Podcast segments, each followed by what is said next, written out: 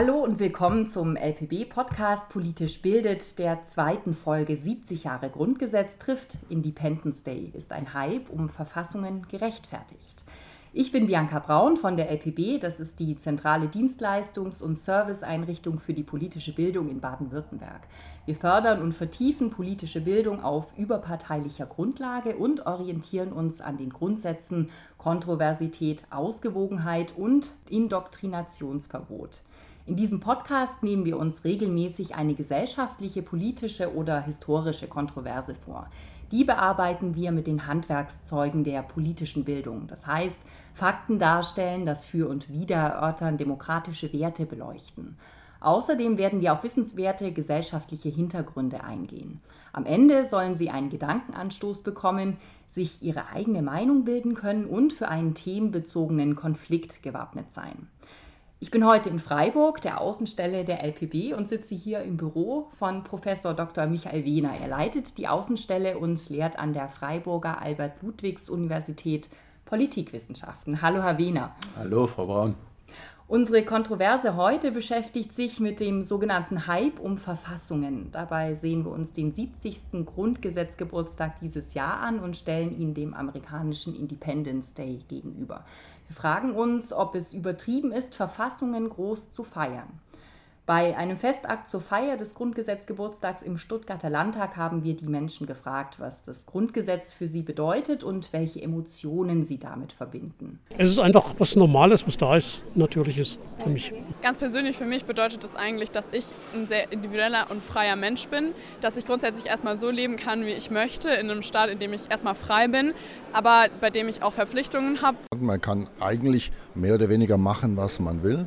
Man darf halt nur nicht den anderen äh, Menschen stören oder verletzen oder sowas. Also man darf man es nicht übertreiben und muss die, die, die anderen Menschen äh, achten.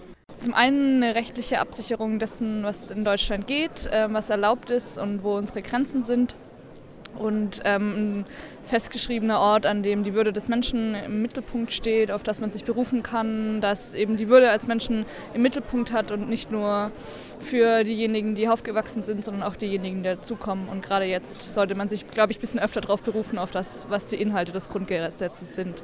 Ich freue mich einfach, dass das Grundgesetz das uns ermöglicht, dass wir jetzt äh, zusammenleben, dass wir ein Land sind, das jetzt auch zusammen mit der Europäischen Union 70 Jahre in Frieden lebt das Grundgesetz äh, wird mich schützen äh, in vielerlei Hinsicht. Stolz ist vielleicht der falsche Ausdruck, aber macht mich zufrieden. Wenn ich jetzt länger nicht ins Grundgesetz geguckt habe und ich, ich mache mal dieses Büchlein auf und ich lese mir die Präambel durch und dann vielleicht noch den ersten und den zweiten Artikel, dann kann es schon sein, dass ich mal Gänsehaut kriege, weil man irgendwo spürt, es geht so ganz tief rein in, in das eigene Selbstverständnis. Der Artikel 1, die Würde des Menschen ist unantastbar. Ich finde das so wie Schüler sagen, rattenscharf oder der Hammer oder sowas. Ich finde es unheimlich toll und es ist sehr berührend auch, weil es darum geht und sonst geht es um nichts. Also alles andere leitet sich ja davon ab. Nun ein paar Fakten und Hintergründe zum Grundgesetz vorweg. Die Männer und Frauen des Parlamentarischen Rates haben das Grundgesetz nach dem Zweiten Weltkrieg ausgearbeitet. Die neue Verfassung sollte vor allem eine Rückkehr zum Nationalsozialismus verhindern das Grundgesetz war als Provisorium angelegt. Es wurde nie vom deutschen Volk in einer Abstimmung ratifiziert. Damit sollte vor allem der Weg in die deutsche Einheit offen gehalten werden. Spätestens mit dem Einigungsvertrag 1990 hat sich das Grundgesetz aber als Verfassung etabliert. Die ersten 19 Artikel des Grundgesetzes enthalten die Grundrechte. Sie legen fest, was der Staat im Umgang mit den Menschen darf und was nicht. Die weiteren Artikel bis zu Artikel 146 regeln unter anderem die Struktur des Staates. Das Grundgesetz kann mit einer Zweidrittelmehrheit durch Bundestag und Bundesrat geändert werden. Die sogenannte Ewigkeitsklausel der Artikel 79 Absatz 3 schützt jedoch davor, dass die grundsätzliche Mitwirkung der Länder bei der Grundgesetzgebung abgeschafft werden kann oder sie in Frage gestellt wird. Herr Wehner, wie sieht es denn mit der amerikanischen Verfassung aus? Können Sie uns die vielleicht kurz skizzieren? Naja, die amerikanische Verfassung ist nicht so umfangreich wie die bundesdeutsche. Sie hat sieben Artikel, äh, mittlerweile 27 Zusatzartikel, ist in einem zeitgeschichtlichen Kontext entstanden, nämlich äh, im Jahre 1787 elf Jahre nach der amerikanischen Unabhängigkeitserklärung, was eben deutlich macht, diese äh, Verfassung entstand deswegen, weil ein neues Land sich gegründet hat, das unabhängig von den britischen oder französischen Kolonien äh, werden wollte. Äh, und insofern ein ganz anderer geschichtlicher Rahmen als jetzt beispielsweise die Gründung der Bundesrepublik Deutschland. Also die USA waren dabei, eine Nation zu werden die Deutschen haben ihre Nation erst einmal zerstört äh, mit äh, dem diktatorischen Regime des Nationalsozialismus. Also insofern haben wir zwei ganz unterschiedliche historische Voraussetzungen und wir haben tatsächlich die Tendenz äh, in der Bundesrepublik, dass die Verfassung immer äh, mehr inhaltlich gefüllt wird. Wir haben mittlerweile 230 Grundgesetzänderungen im Laufe der letzten 70 Jahre gehabt.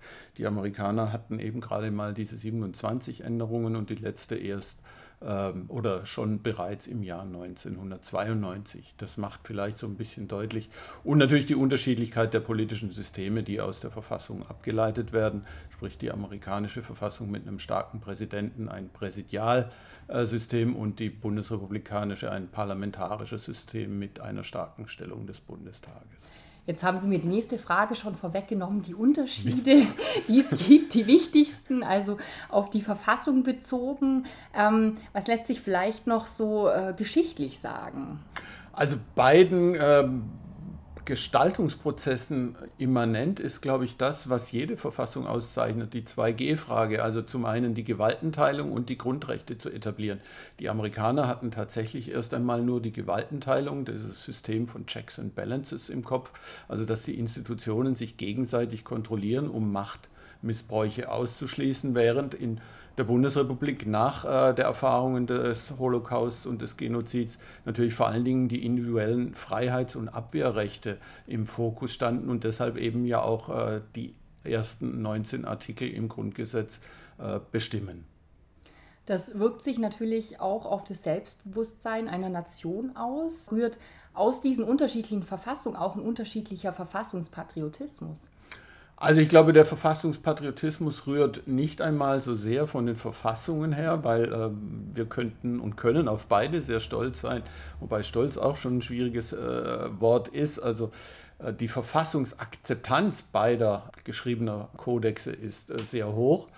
Äh, aber der unterscheidet sich natürlich durch die Geschichte, die äh, eben aufgrund ähm, des Zivilisationsbruches, wie er ja immer bezeichnet wird, der Undenkbarkeit dessen, was die Nazis hier äh, angestellt haben auf der Welt äh, und wofür Deutsche Verantwortung bis heute tragen müssen und sollen, die hat natürlich auch eben dazu geführt, dass diese dieses Bekenntnis zur Nation oder zur Verfassung eben sehr starken Brüchen ausgesetzt war das kam ja aus etwas Negativem heraus. Bei, bei den Amerikanern, äh, die haben sich ja gleich richtig aufgestellt. Ne? Die kamen mit einem ganz anderen Selbstbewusstsein an die Sache ran, kann man sagen, oder?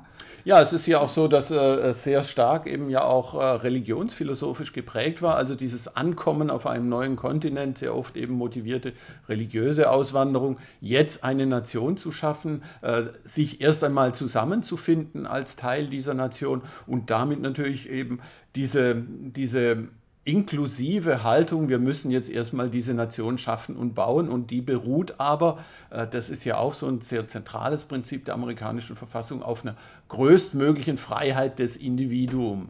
Also und hier in der Bundesrepublik Deutschland äh, im Jahr 45 folgende bis 49 dann eben äh, der Auftrag, eine Verfassung auszuarbeiten, der Auftrag, der von den Militärgouverneuren kam und eben eine Nation, die schon dabei war, geteilt zu werden. Bei den Amerikanern ist ja ein, ich spreche es jetzt, sage es jetzt auch in Anführungszeichen, natürlich immer starker Nationalstolz zu spüren. Das sieht man deutlich am 4. Juli, ihrem Independence Day, an dem Tag, an dem die Unabhängigkeitserklärung gefeiert wird, also die Vorstufe zur Verfassung quasi. Das ist ein Feiertag für alle, da leuchtet alles vom Kuchen bis zur Baseballmütze in den Nationalfarben, in den Stars and Stripes. Die Menschen treffen sich mit ihren Familien und Freunden, machen Picknick und abends gibt es noch ein bombastisches Feuerwerk. Schaut man nach Deutschland, außer bei einer Fußball-WM ist es so eine Sache mit Nationalstolz, Bewusstsein ist eher weniger ausgeprägt. Und auch der Stolz auf unsere Verfassung wurde in Deutschland bisher noch nicht so stark nach außen getragen. Der 23. Mai verlief bislang recht nüchtern ab. Also man erinnert sich vielleicht noch an die ein oder andere Rede, aber das war es dann auch. Nicht so dieses Jahr, ein bisschen Grundgesetz-Hype lag ja schon in der Luft. Es gab sehr viele Veranstaltungen zum 70. Grundgesetzgeburtstag in den Medien, Artikel ähm, über Hintergrundgeschichte und so weiter. Und auch in den sozialen Medien ähm, kochte das Thema hoch, beziehungsweise jeder, der, wo man so meinte, der hält was auf sich, ähm, spricht jetzt vom Grundgesetz. Stichwort Meinungsfreiheit. Ja, also das war auf Twitter ja auch ein großes Thema. Man hat das Gefühl, das Grundgesetz hat wieder mehr Bedeutung in der Gesellschaft. Wie sehen Sie das? Ja, das ist gut so, dass es wieder mehr Bedeutung hat und dass es eben auch anerkannt wird, dass eine Verfassung zwar ein schriftlicher Rechtsrahmen ist, dass diese Verfassung aber von den Bürgerinnen und Bürgern gelebt werden muss. Äh, und äh, in Zeiten, in denen eben ähm, Mehrheitsfindungen schwieriger sind, in der Konsense erschüttert werden, die jetzt eben auch 70 Jahre bundesrepublikanische Nachkriegsgeschichte ausmachen, äh, erleben wir, dass eben auch um Politik und um Fragen gestritten wird und man sich immer wieder dann auf das Grundgesetz als Referenzrahmen zurückberuft, äh, um deutlich zu machen, das ist noch im Rahmen der grundgesetzlichen äh, Auseinandersetzungen oder eben nicht. Äh, und um nochmal auf äh, Ihre Frage der amerikanischen äh, Fähnchenschwenkerei zurückzukommen, das erleben Sie hier in Freiburg ja keine 50 Kilometer weiter, auch wenn Sie am 1. August in die Schweiz fahren und die Schweiz ja nicht nur am 1. August, am Nationalfeiertag mit einer Selbstverständlichkeit mit den Nationalfarben dekoriert ist und wenn Sie am 14. Juli hier nach Frankreich fahren und 14. Juli 1789 den Sturm auf die Bastille feiern, dann haben Sie das gleiche auch. Ich glaube, das passt nicht zu uns Deutschen mit unserer Geschichte, dass wir aber äh, uns eben äh, bewusst sind, was für ein Geschenk äh, diese Verfassung ist. Äh, das ist, glaube ich, in den letzten Jahren anerkannt worden, eben weil wir auch merken, es ist vieles nicht mehr so selbstverständlich, wie wir das eben geglaubt haben schöne Bilder, die Sie da hervorgerufen haben, die Fähnchen, äh, sowohl in der Schweiz als auch in Frankreich. Sie haben es schon angesprochen, in Deutschland können wir uns das noch nicht so vorstellen, aber Vielleicht wird es ja noch was. Sollten wir das Grundgesetz nicht doch mehr feiern? Also wir sollten es mehr feiern, ob wir das in den Nationalfarben tun äh, sollten.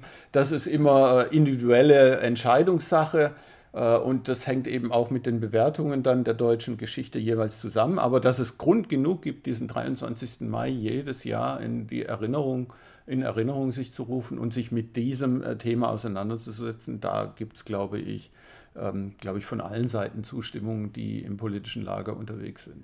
Also dann mehr auf die Inhalte bezogen als in schwarz-rot-goldener Badehose? Ja, wenn äh, sozusagen das Grillfest äh, mit der Deutschlandfahne im Schrebergarten stattfindet, äh, dann ist es durchaus äh, akzeptabel und, und schön. Aber ich glaube, wichtig ist ja, sich Gedanken darüber zu machen, äh, welche Freiheiten bietet mir das Grundgesetz, aber mitunter auch, welche wenigen Pflichten, die ich habe, weil äh, es ist ja zunächst einmal ein Geschenk an die Bürgerinnen und Bürger auch gegenüber einem übergriffigen Staat. Das sollte man ja auch nie vergessen. Das heißt, er, er bietet mir erst einmal eine unwahrscheinliche Menge an Rechten, wie ich leben kann und wie frei ich leben kann und was ich tun darf. Wie könnten dann so Feste zukünftig ausschauen, wie man das Grundgesetz mehr feiert oder vielleicht auch das ganze Jahr über mehr ähm, im, im Kopf behält? Naja, man kann auf alle Fälle, glaube ich, einen Verfassungstag an Schulen implementieren. Das ist, glaube ich, immer eine schöne äh, Geschichte, äh, denn an Schulen ist Gemeinschaftskunde viel zu selten eigentlich ähm, so dominant unterwegs, dass die ganze Schule sich um das Thema kümmert. Äh, aber das gibt es natürlich schon mit Europa und anderen Anlässen äh, auch genug. Also insofern muss man ja auch immer gucken, wie inflationär sind Gedenktage. Aber ein äh, Grundgesetzgeburtstag sollte, und das hat ja die Zivilgesellschaft in den letzten zwei, drei Jahren entdeckt, sollte eben von der Zivilgesellschaft getragen werden. Und da ist eine bunte Menge an Initiativen und ein Blumenstrauß an Ideen immer herzlich willkommen. Und der war ja tatsächlich in den letzten Jahren schon so umfangreich, dass die Landeszentrale, die ja ursprünglich schon vor Jahrzehnten äh, angetreten ist, den Grundgesetzgeburtstag auf den Marktplätzen der baden-württembergischen Städte zu feiern, äh, ja gar nicht mehr notwendig gewesen, weil äh, in Waldkirch, im Elstal oder in Lörrach haben sie überall äh, die Zivilgesellschaft, äh, die dann plötzlich den Grundgesetzgeburtstag gefeiert hat, was eben dann auch deutlich macht, wenn äh, dieses selbstverständliche Geschenk nicht mehr so selbstverständlich wahrgenommen wird, äh, dann äh, merken die Menschen auch, ich muss dafür etwas tun. Und das ist, glaube ich, auch immer ein wichtiger Hinweis, sich einzubringen in die Gesellschaft. Und das kann eben auch nicht verordnet werden von staatlicher Seite, äh, sondern das muss gelebt werden. Ja, also am besten kreativ die Sache angehen. Was gibt es denn für Gründe, äh, den Grundgesetzgeburtstag lieber doch nicht zu feiern? Gibt es da welche? Naja, also es äh, ist immer die Frage, was Sie mit Grundgesetzgeburtstag feiern verbinden. Also äh, nationalistische Fackelaufläufe am Brandenburger Tor würde ich mir nicht wünschen am Grundgesetzgeburtstag. Äh, aber was ich mir wünschen äh, will, ist vom Grillfest bis zur Sportveranstaltung, bis zu einem äh, Demokratieturnier oder was man sich da auch alles ausmalen kann. Ja, aber die Geschichte macht nach wie vor deutlich, auch wenn eben gewisse Selbstverständlichkeiten im Zusammenhang mit Fußballweltmeisterschaft, nationaler Identität äh, ja durchaus wieder auch Normalität werden, was den Umgang mit nationalen Symbolen äh, angeht, weil äh, auch jeder Staat braucht ein Identifikationsangebot in nationalen Symboliken. Äh, auf der anderen Seite eben, glaube ich, mit unserer Geschichte muss man da immer sehr kritisch äh, und zurückhaltend erstmal sein, um da auch nicht quasi falschen Vorstellungen wieder einen Weg zu ebnen. Zumal wir ja möglicherweise eh eine bundesdeutsche nationale Identität überwinden wollen zugunsten einer europäischen Identität. Ja, es gibt vielleicht auch noch andere Gründe oder, oder Menschen, die das Grundgesetz gar nicht so toll ansehen, die da noch Verbesserungsbedarf haben. Äh, Stichwort äh, mehr Kinderrechte ins Grundgesetz ähm, oder den Umweltschutz verankern. Ähm, das sind auch Gründe, um zu sagen, nee, es ist noch nicht perfekt, ähm, ich möchte es noch gar nicht feiern, oder? Ja, das ist immer dann wieder die Frage, die an unseren Anfang zurückführt. Äh, welche Aufgabe, in welche Funktionen haben Verfassungen äh, und was soll in ihnen geregelt sein? Wenn es nur darum geht, die Gewaltenteilung und die Grundrechte zu implementieren, dann ist natürlich schon die Frage, warum muss der Digitalpakt, die letzte Grundgesetzänderung an Schulen, auch im Grundgesetz äh, festgehalten werden?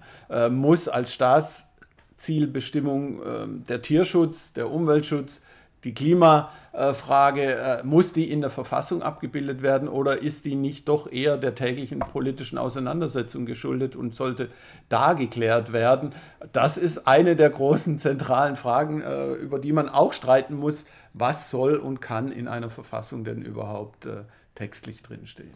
Ja, man sieht es, also es ist ein, ein großes Fass. Ähm, es stellen sich immer mehr zentrale Fragen, die man so einfach wahrscheinlich nicht beantworten kann. Ich denke aber, also so von der Stimmung, äh, von der, von der Wertigkeit oder wie, wie das Grundgesetz ähm, hier in Deutschland gerade, was es für einen Stellenwert hat, ich denke, die meisten Menschen würdigen es entsprechend, ähm, wie wir auch in der Umfrage schon gehört haben. Das ist die Situation jetzt. Dieses Jahr, 70 Jahre, Grundgesetz erscheint zum Beispiel als Magazin, geht weg wie warme Semmeln. Was wird nächstes Jahr sein? Naja, es wäre ja tatsächlich wünschenswert aus Sicht der politischen Bildung, wenn dieser 23. Mai vielleicht ein bisschen folkloristischer gefeiert wird wie in den USA oder den äh, schon genannten anderen Nachbarländern. Äh, da gibt es ja durchaus eben auch Ideen zu sagen, öffentliche Freifahrten äh, in den Straßenbahnen und Zügen, äh, um da auf das Grundgesetz hinzuweisen. Aber ich glaube, dass das wieder verebben wird, sobald der der Stand der politischen Auseinandersetzung ein, Stück weit wieder rückläufig wird, auch möglicherweise entspannter ist, wenn nicht gerade auch wieder Wahlen anstehen. Sodass ich glaube, dass wir uns frühestens äh, zum 75. Geburtstag wieder zusammensetzen, um uns Gedanken über das Grundgesetz zu machen, ähm, weil äh, eben wir haben das ja in den letzten Jahren erlebt, äh, das zu etablieren und zu zelebrieren neben dem 3. Oktober, äh, wo man ja durchaus überlegen kann, eben welches ist denn der nationale Feiertag, der 8. Mai, der 23. Mai, ähm, jetzt ist es halt der 3. Oktober, der der Wiedervereinigung geschuldet äh, ist, ja auch eine sehr zentrale Errungenschaft. Aber auch da ähm, vielleicht noch der kleine Hinweis, äh, war ja durchaus die Überlegung, ob man äh, da nicht eine neue Verfassungsdiskussion führt, die breiter ist als das, was dann 90 passiert ist, nämlich der der Beitritt der DDR zum Geltungsbereich des Grundgesetzes. Da hat man vielleicht auch eine Chance vertan, die Sie ja vorher mit diesen äh, aktuellen politischen Fragen auch äh, skizziert haben. Äh, was kann, soll, muss in einer Verfassung des Jahres 2019 stehen? Okay, Herr Wehner, dann sehen wir uns hoffentlich nicht erst in fünf Jahren wieder. Da wird sich doch einiges tun. Ich bedanke mich bei Ihnen ganz herzlich für das Gespräch. Ich bedanke mich. Danke fürs Zuhören. Ich sage Tschüss und auf Wiedersehen, Wiederhören.